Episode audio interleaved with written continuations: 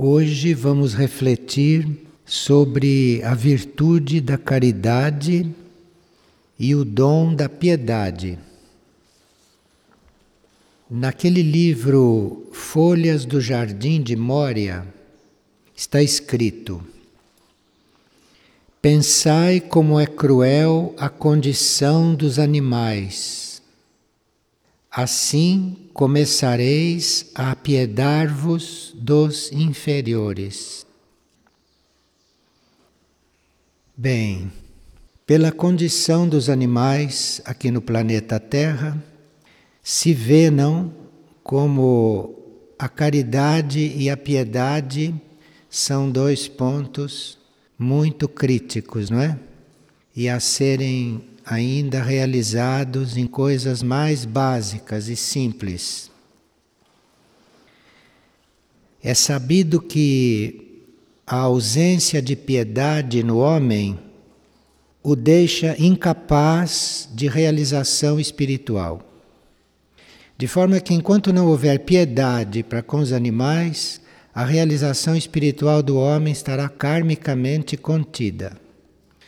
É claro que isto não é uma coisa totalmente rigorosa, mas está no fundo desta falta de realização espiritual no homem. Isso está no fundo também. Se formos seguir as leis, as leis do amor, mais rigorosamente. Nós vimos que as virtudes as desenvolvemos, não é? Nós vamos aperfeiçoando e aprofundando as virtudes. Portanto, a caridade é algo que podemos ir ampliando em nós mesmos. E vimos também que os dons, e no caso o dom da piedade, isto já vem conosco porque isto é uma dádiva da mônada, é uma dádiva do espírito. Na voz do silêncio, a Blavatsky escreve: Caridade, piedade vai dar na compaixão. Então, tanto a caridade quanto a piedade são estados que juntos e reconhecidos e aprofundados, vão criar em nós a compaixão. E a compaixão é que seria a finalidade de todo este trabalho. Porque é a compaixão que nos tira da roda das reencarnações. De forma que a caridade e a piedade são um caminho valioso e que nos levam, no fim do nosso ciclo, à libertação. Essa virtude da caridade é considerada superior a todas as outras virtudes, porque ela é como se as agrupasse, como se as resolvesse e fizesse com que todas as virtudes se tornassem única. Caridade tem esta força, tem este poder. Paulo de Tarso, que era um iniciado, dizia que se ele não tivesse caridade, que ele nada seria. E que nós podemos fazer todo o bem que quisermos, mas se não tivermos caridade, se aquilo não for feito com caridade, de nada adianta.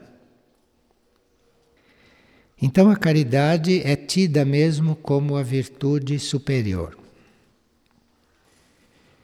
O que é chamado de caridade, neste sentido superior desta virtude e deste estado, o que é chamado de caridade é nós sabermos amar ao único, é nós sabermos amar a única vida, ao único Senhor, como se diz. Porque se nós amamos de todo o coração, de todo o nosso ser, este único, esta vida única, nós acabamos por amar também a tudo e a todos. Então, nós teríamos que canalizar o nosso amor para este único, para esta vida única, porque ali nós vamos encontrar tudo e todos. Tudo aquilo que nós temos dificuldade para amar, tudo aquilo que nós temos dificuldade para compreender, todas as limitações que podemos encontrar para dar o nosso amor para alguém ou para alguma coisa e essa dificuldade pode vir também de vidas anteriores, de karmas passados, de experiências antigas.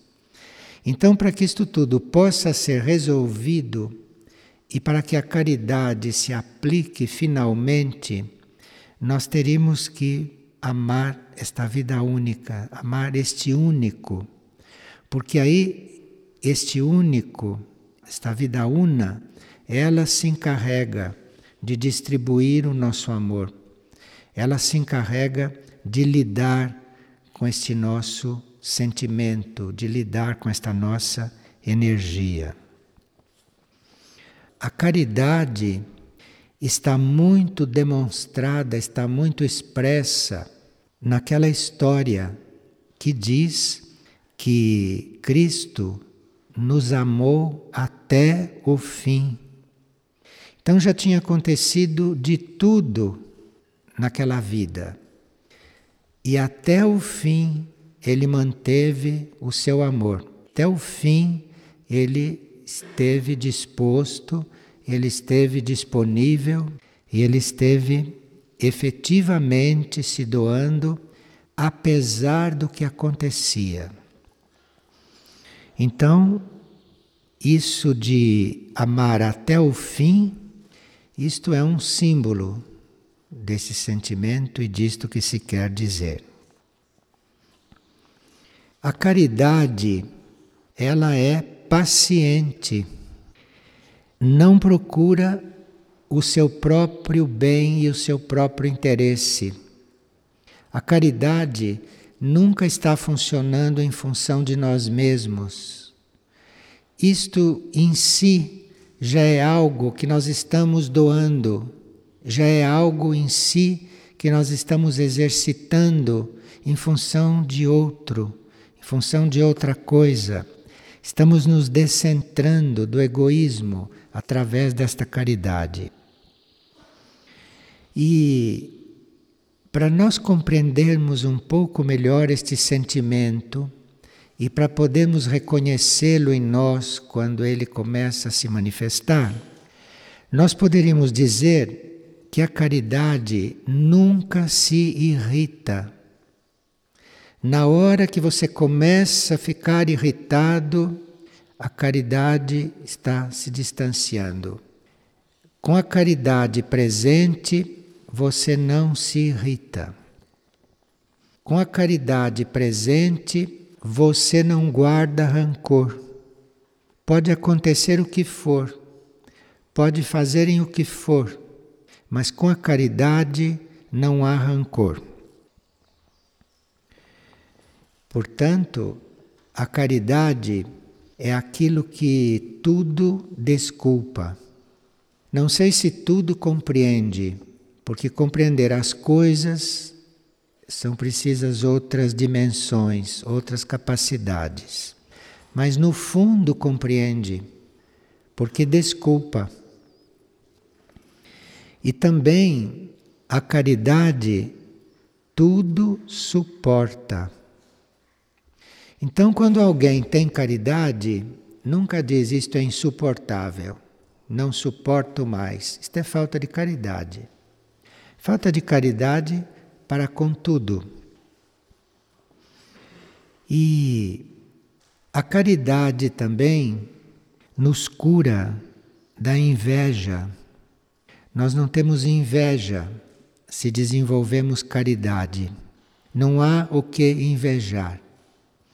E exercendo esta caridade muito conscientemente, indiretamente nós vamos sendo curados de inveja, de orgulho, de ostentação, de vaidade, todas essas coisas com as quais a gente não sabe lidar muito bem. E quando começa a lidar muito bem, principalmente com a inveja, né? E quando começa a lidar com isto, vê que não sabe às vezes como começar e quando começa se perde. Olha, se fosse fazer caridade, isto tudo desapareceria. Isto tudo se dissolveria indiretamente, sem sequer que a gente perceba. E é muito bom que a gente desenvolva isto e que a caridade esteja presente porque aí, mesmo perante aquilo que é considerado injustiça, nós não nos abateremos. Então, nós podemos manter a nossa alegria interior em qualquer situação. Mesmo diante de algo que seja evidentemente uma injustiça do ponto de vista humano, não? Porque do ponto de vista cósmico não existem injustiças. Mas estamos falando em nível humano, então, em nível humano, injustiça pode existir. Até isso é em nós absorvido, se nós praticamos esta caridade. Então, a caridade na prática também purifica o nosso ser nós vamos praticar caridade e com isto vamos sendo purificados. Vamos sendo purificados porque isto evoca em nós toda a nossa energia divina, porque a caridade está indo ao encontro de todas as necessidades.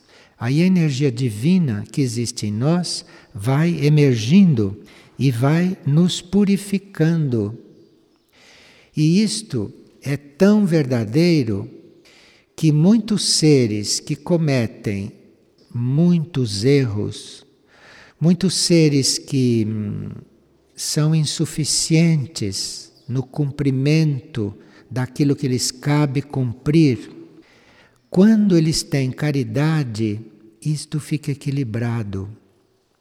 Então é como se a caridade equilibrasse até o mau karma.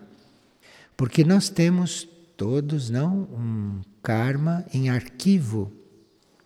Nós temos o karma de uma determinada encarnação para ser equilibrado, para ser cuidado naquela encarnação. Mas aquilo não é todo o nosso karma, nem positivo e nem negativo. Nós encarnamos com uma certa quantidade de karma negativo para equilibrar, para resgatar, e com uma quantidade de karma positivo, que é suficiente para nós, naquela encarnação, cumprirmos a nossa tarefa. Ninguém encarna sem poder cumprir, porque tem o karma para cumprir aquilo. Agora, o karma negativo de uma encarnação pode ser amenizado no decorrer da encarnação se existe a prática da caridade, se isto é realmente praticado. E se esta caridade é vivida e se nós aplicamos realmente esta virtude que temos em nós, em princípio, porque o nosso coração simbolicamente, é bem dividido. De um lado está a caridade, a bondade, e do outro está a raiz do mal. De forma que existe esta divisão. Ninguém tem, em princípio, um coração perfeito. Ele é dividido entre essas duas situações. E a caridade vai aumentando, vai ampliando a nossa capacidade de amar, vai tomando conta do nosso coração e aí nós vamos começando a sentir alegria, paz e uma coisa também que para as pessoas é um pouco inusitado: a misericórdia. Ter misericórdia. Porque não há o que não mereça misericórdia. Esta terra merece misericórdia. Esta humanidade precisa da misericórdia para continuar. Esta humanidade prossegue por causa da misericórdia. Esta misericórdia impessoal que o universo e que o cosmos dispõe. Então, para nós estarmos bem conscientes, não, que com o que estamos lidando com esta energia da caridade, nós estamos lidando é com a essência da alegria, com a essência da paz e com a essência da misericórdia. Tudo isto é caridade. Quando nós exercemos a caridade, quando nós aplicamos isto e conscientemente usamos caridade, nós vamos ver que existe uma reciprocidade. Mesmo que não venha daquele objeto para quem a caridade está indo, o universo retribui. O universo dá a recíproca. De forma que a caridade tem sempre uma resposta, tem sempre uma recíproca, além de trabalhar na purificação, na transformação do nosso karma. Existem certos hábitos e existem certas ações nossas que podem destruir em nós o princípio da caridade. E isto é bom que a gente tenha conhecimento. Porque todos nós, não no nosso coração, temos esta caridade em potencial ou temos esta caridade já desenvolvida até um certo ponto. Então teríamos que cuidar para que certas coisas nós não mais praticássemos, ou praticássemos com a maior consciência possível, porque sabemos que isto corrói, destrói o princípio desta virtude em nós. A blasfêmia é uma coisa que ataca diretamente a caridade dentro de você. A difamação e por difamação, nós podemos considerar também esta prosa comum das pessoas, porque nesta prosa normal, nesta prosa sem motivo, ali vai muita difamação diluída. Difamação porque você não está compreendendo, você não está dentro do outro. Como é que você vai saber o que é o outro? Como é que você vai saber o que é um ato do outro? Pode ser difamação isto. Bem, outras duas coisas que abalam esta virtude da caridade em nós, a ponto de nós, a uma certa altura, nem podermos mais reconhecê-la, é o homicídio e o furto. O homicídio representa você interromper um determinado processo evolutivo. Você interrompe ali um ritmo que havia sido estabelecido e para ser retomado é preciso um longo trabalho kármico, de muitos reajustes kármicos. Então, o homicídio e o furto, porque neste planeta, nesta humanidade, as coisas não são distribuídas. As coisas não são dadas a todos. Esta organização dos bens materiais é produto de roubos e de furtos, de exploração, de escravidão, de tantas coisas. De forma que o roubo, qualquer que seja, nos coliga com esta situação geral da má distribuição dos bens. Então, este furto, este roubo, esta subtração daquilo que estava com o outro, isto tudo destrói a caridade em nós. Destrói subjetivamente mesmo, sem que a gente perceba. Quando você vai buscar caridade lá, para ter caridade por alguém, você não encontra mais isto. Não encontra porque você blasfemou, você difamou, ou você matou, ou você roubou, ou você levantou um falso testemunho, você disse de alguém algo que não era, algo que não existe. Então, quando você precisa da caridade para exercê-la, para dar desenvolvimento à sua vida, para dar meios para o seu espírito fluir, você não encontra isto dentro. Você não encontra isto para dar. Nessas situações em que a gente procura na gente a caridade e não acha, porque agiu inconscientemente, então nós teríamos que pedir luz para saber que tipo de reparação temos que fazer porque se nós não encontramos dentro de nós meios, ânimo, se não encontramos dentro de nós a possibilidade de sermos caridosos, de usarmos caridade, então nós temos que perguntar dentro mesmo: o que que eu tenho que reparar? O que que eu tenho que consertar em mim? Porque normalmente eu deveria usar caridade para com tudo e com todos. O que é que me falta? Talvez falte você reparar alguma coisa que você tenha feito e que dentro de você está impedindo que essa caridade aconteça. Agora, existem pequenas ações às quais a gente não dá importância e que através da vida, pouco a pouco, vai matando em nós esta virtude, aos pouquinhos.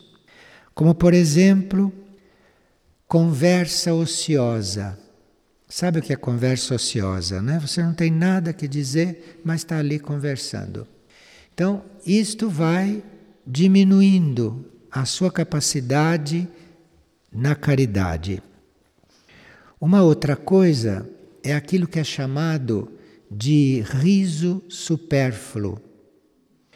Porque riso é algo que em si se compreende, mas é um pouco inexplicável, né? Porque não há por que rir neste mundo.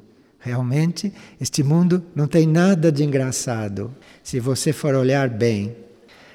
E o riso supérfluo, quando não tem nem este motivo que as pessoas encontram para rir, se nem isso existe, se você está rindo de algo que não é para rir, a hora que você for procurar caridade em você, a hora que você for procurar algo em você que leve você a ajudar alguém, você não encontra não esta força. Tudo isto impede que o nosso eu interno, que o nosso eu superior, entre na prática desta virtude. De forma que pensando no nosso eu interno, não? Pensando nesse indivíduo que nós somos dentro de nós, que tem outra qualidade muito diferente desta qualidade que os veículos, que os corpos ou que o ego manifesta aqui.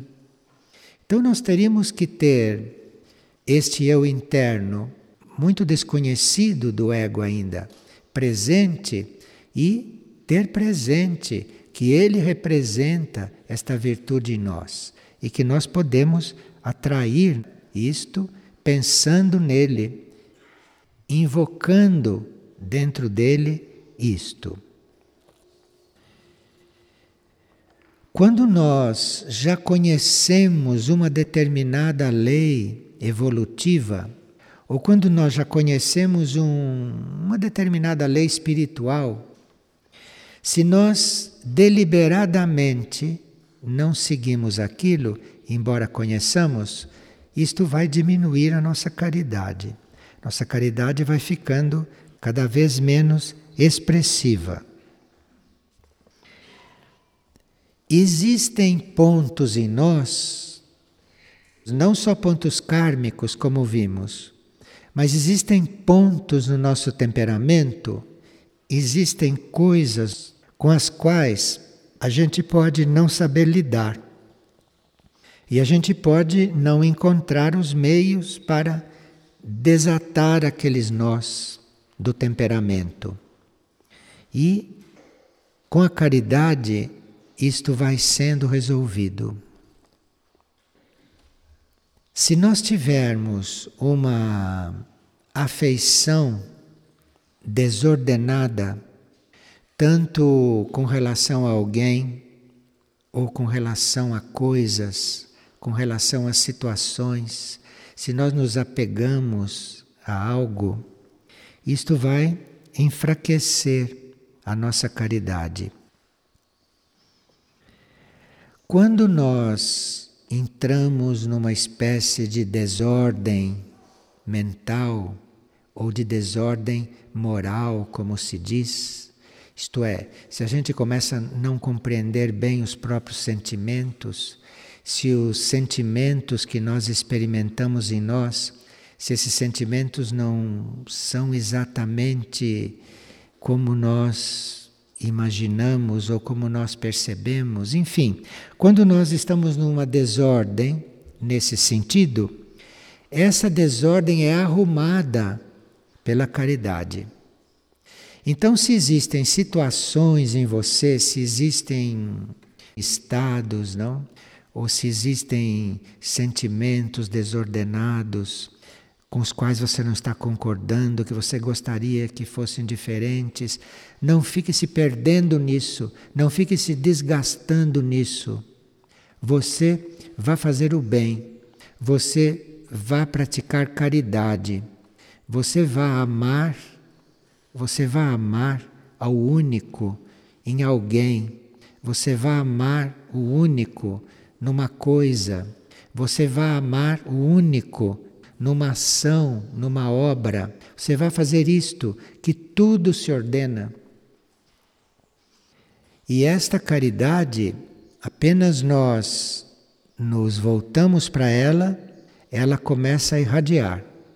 Ela começa a irradiar, e se nós não tivermos ainda o treinamento suficiente ou a capacidade suficiente para senti-la, percebê-la, ela começa a irradiar nós começamos a receber esta irradiação e gradualmente vamos sendo curados.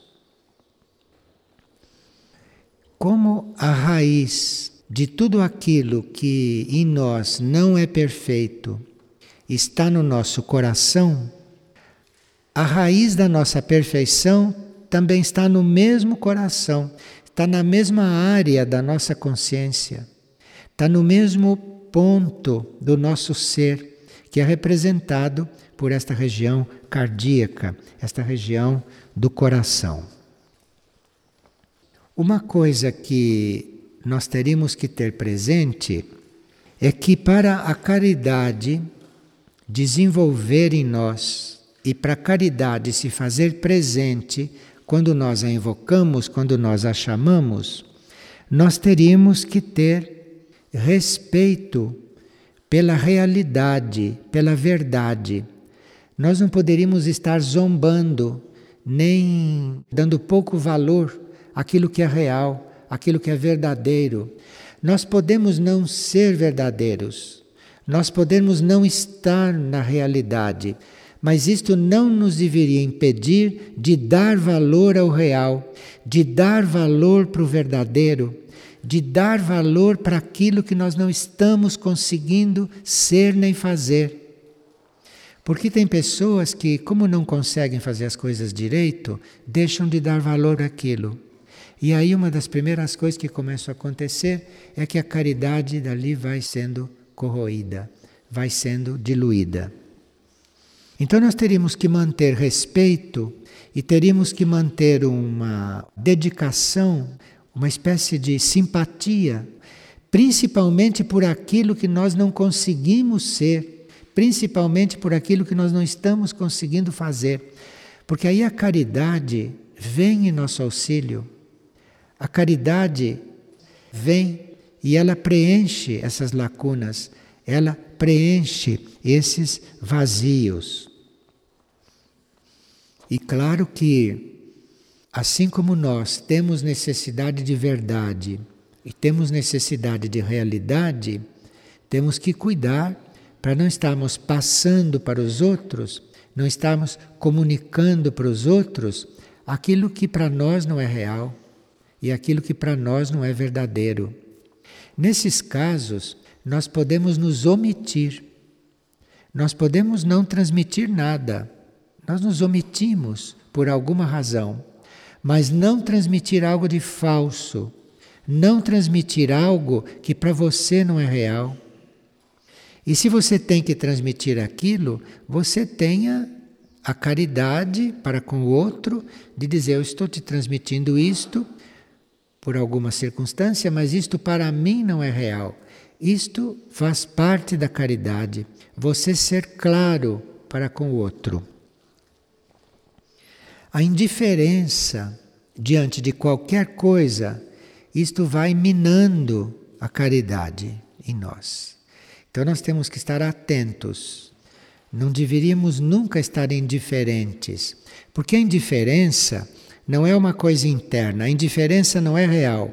A indiferença é do ego, a indiferença é da personalidade. Então, quando a indiferença está presente, nós temos que cuidar de afastar aquilo, de colocar no lugar daquilo algo verdadeiro, real, que nós vamos buscar dentro de nós mesmos. Porque a indiferença faz com que o ritmo da nossa caridade não seja suficiente para as necessidades ou não seja suficiente para o exercício do nosso próprio ser. Então, se você está indiferente com relação a alguma coisa, você está praticamente incapaz de colocar ali a sua caridade, de colocar ali a ajuda que nós podemos sempre dar.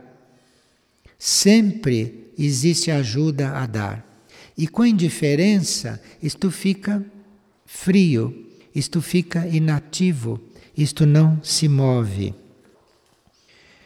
E além da indiferença, nós teríamos que nos olhar muito também com respeito à ingratidão.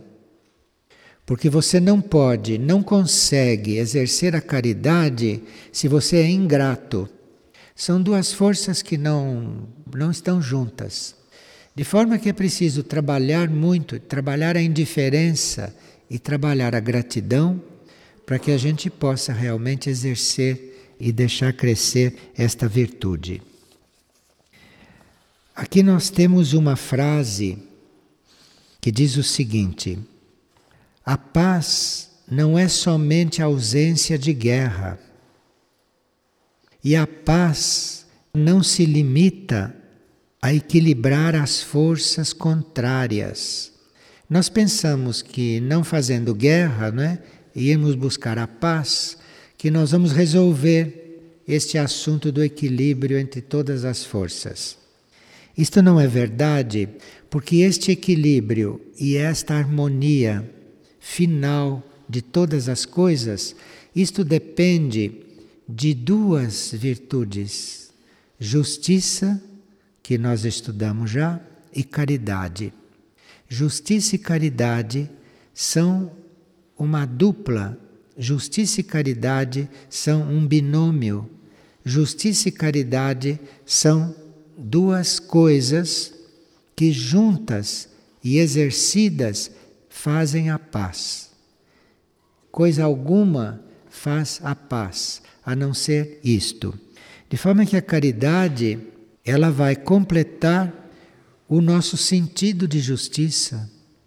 O nosso sentido de justiça, o nosso sentido de igualdade, jamais poderá ser efetivo, jamais poderá acontecer. Você não pode estar como um instrumento de justiça se você não tem caridade. Você não pode ser um instrumento de paz se você não tem caridade. Com a caridade sozinha, isto também pode não se efetivar. Mas justiça e caridade são duas coisas que vão juntas. Não adianta você achar que é justo se você não tem caridade. E claro que sem a caridade, sem este sentimento, sem esta virtude, você não pode jamais ajudar quem tenha passado por uma queda. Porque todos nós, não todos os que caminham acabam caindo. E se estão caminhando, estão caindo também. E a caridade é aquilo que realmente ajuda, que realmente faz com que você erga o outro, que você dê ao outro a força para ele se erguer e retomar a caminhada. Isto é feito com caridade. O ser do outro vai realmente se erguer, não é pela força que você lhe dá, não é pelo ânimo que você lhe dá, pelas boas palavras que você lhe dá. Ele vai se erguer porque ele está absorvendo a sua caridade ele está absorvendo este amor, este amor impessoal, este amor pelo único. Dissemos no início, não, que quando se fala disso, nós estamos falando de amor pelo único. Não estamos falando desse amor todo dividido que se usa aqui na Terra. Mas esse amor pelo único, este amor bem unido. Então, quando isto chega em alguém, ali ele encontra a força para se erguer, para se erguer e continuar mas precisa realmente caridade. Você não ergue um outro porque quer. Você não ergue o outro porque você quer bem o outro, porque você ama o outro. Você ergue o outro se você tem caridade por ele. Se você o considera tão amado quanto você considera o único. É aquilo que o levanta, é aquilo que o ergue. Bem, na administração ou no manejo disso que nós chamamos de bens terrestres, não disto que nós chamamos de dádivas, dádivas que o planeta proporciona, dádivas que os reinos que estão aqui no planeta nos proporcionam.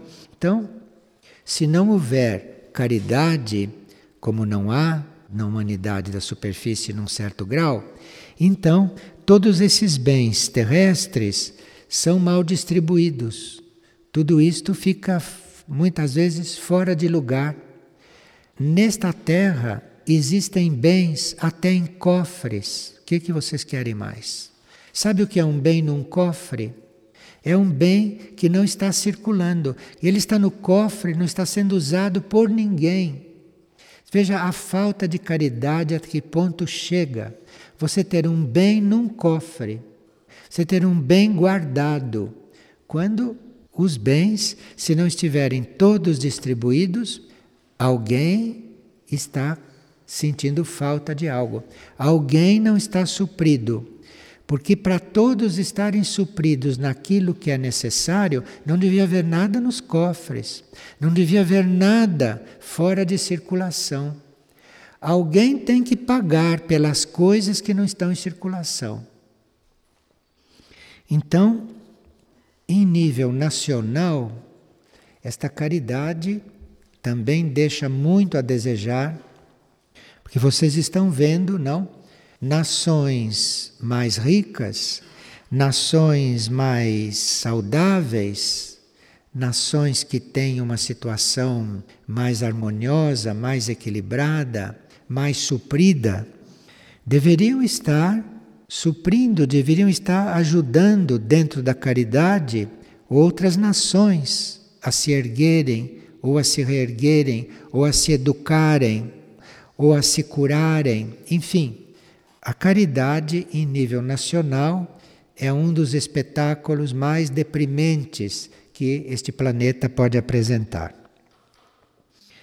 Em nível social, nós vemos, não, as diferenças de níveis sociais que vão neste planeta muito além daquilo que o karma material determinaria. Porque num planeta kármico nós temos a lei do karma e aqui já temos certas diferenças. E trata-se então de irmos harmonizando essas diferenças para que o karma possa agir de uma forma bem mais harmonizada e fazendo um outro tipo de justiça, além desta justiça que ele basicamente faz.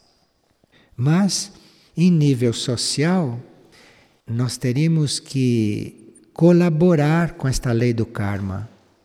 Teríamos que observar o que o karma está mostrando.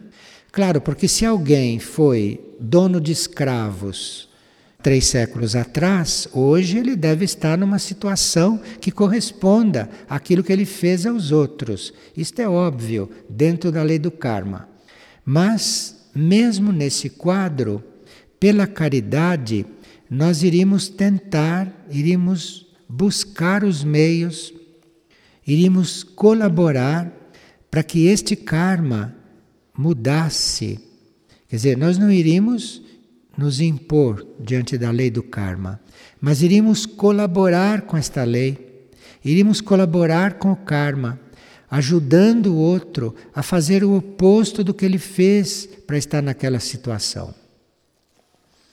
Então, isto, diante do karma social, o que se vê também é uma quase total falta de caridade. Tanto assim que se vê a falta de distribuição dos recursos, não?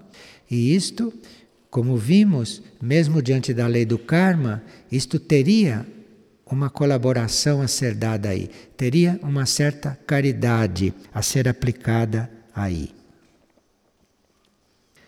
Paulo de Tarso, que nós estávamos citando no começo, quando fala da caridade, ele diz que que há diversidade de membros e de funções em um grupo. Óbvio que se existe um grupo, existem funções, existem membros daquele grupo que estão em diferentes pontos evolutivos, de forma que tudo aí não pode ser igual. Mas, dentro da caridade, dentro do único, dentro da vida una, mesmo com aquelas diferenças todas superficiais, nós ali pela caridade estamos todos nos considerando um só, sem preconceitos, sem mentiras, porque somos realmente um, mesmo dentro da diversidade, mesmo dentro de todas essas diferenças. E Paulo de Tarso diz o seguinte: não há judeu nem grego não há escravo nem homem livre. Não há homem nem mulher, pois todos vós sois um só naquilo que é o amor-sabedoria do universo, naquilo que é o amor-sabedoria do cosmos. Então, se um está num corpo feminino, outro está num corpo masculino, isto é assim. Isto é uma diferença superficial, mas dentro da caridade, dentro do universo, aquilo é um só. Aquilo não existe homem e mulher, não existem judeus e gregos, como dizia Paulo. Isto não existe dentro da caridade. Então existe um nível de vida, existe um nível de consciência, que é a consciência normal, a consciência comum, que inclui o dó, a pena, todo esse sentimentalismo, e existe o um nível da caridade, que está acima de todas essas aparentes diferenças ou diante de todas essas diferenças reais num certo plano. Agora, a caridade em nível espiritual, aí já é outro trabalho. Em nível espiritual, a caridade restaura aquilo que é a vida sobrenatural do ser interior. O ser interior, o ser interno ou a alma fica tão envolvida com as coisas terrestres, fica tão envolvida com as coisas materiais, com as coisas físicas, com as coisas mentais e emocionais, que vai perdendo o seu aspecto sobrenatural. Fica um eu interno que é quase um homem de negócios, fica um eu interno que é quase um lutador, fica um eu interno lutando pela própria subsistência, desgastando todo o seu aspecto sobrenatural que resolveria qualquer coisa, resolveria qualquer problema, resolveria qualquer assunto. Então, a caridade no nível espiritual é colaborar para que um eu superior, um eu interno, restaure a sua força sobrenatural, para que esta alma se reencontre, se reencontre como coisa onipotente. Isto é caridade no plano espiritual. E no plano espiritual também, visando a caridade no plano espiritual, nós teríamos que renunciar à violência, mesmo quando vamos defender coisas corretas, justas, mesmo quando vamos partir para uma coisa que deve ser feita, teremos que cuidar para, na caridade, não usarmos violência. O uso da violência é contrário à caridade. Mesmo a violência justificada, mentalmente justificada, mesmo a violência karmicamente explicável, isto é fora da caridade. Então veja que a caridade nem sempre está em tudo, porque onde há sombra de violência, ali a caridade está passando distante. Nós teríamos que realmente chamá-la de volta em certas situações. Se nós vivermos a lei básica desse sistema solar, que é esta busca do amor, do amor-sabedoria, se nós tivermos isto bem claro no nosso programa de vida, bem claro nas nossas intenções, nós acabamos vivendo em caridade. Acabamos vivendo em caridade porque a energia desse sistema solar é aquilo que é necessário para se construir e para se desenvolver esta virtude. E vocês veem, não, que dentro desse amor sabedoria do sistema solar, a caridade que existe aí, a caridade que existe intrínseca nesta energia. Porque se se vê, não, o processo de certos planetas, o processo de certas forças dentro deste sistema, nós vemos a caridade, nós vemos este amor do Sol, do regedor deste sistema, porque, como vocês observam, o Sol está aí para todos. É? Mesmo aquele que está querendo destruir o equilíbrio geral, até para ele o sol está aí, até para ele o sol vem. Bem, amanhã cedo veremos a piedade.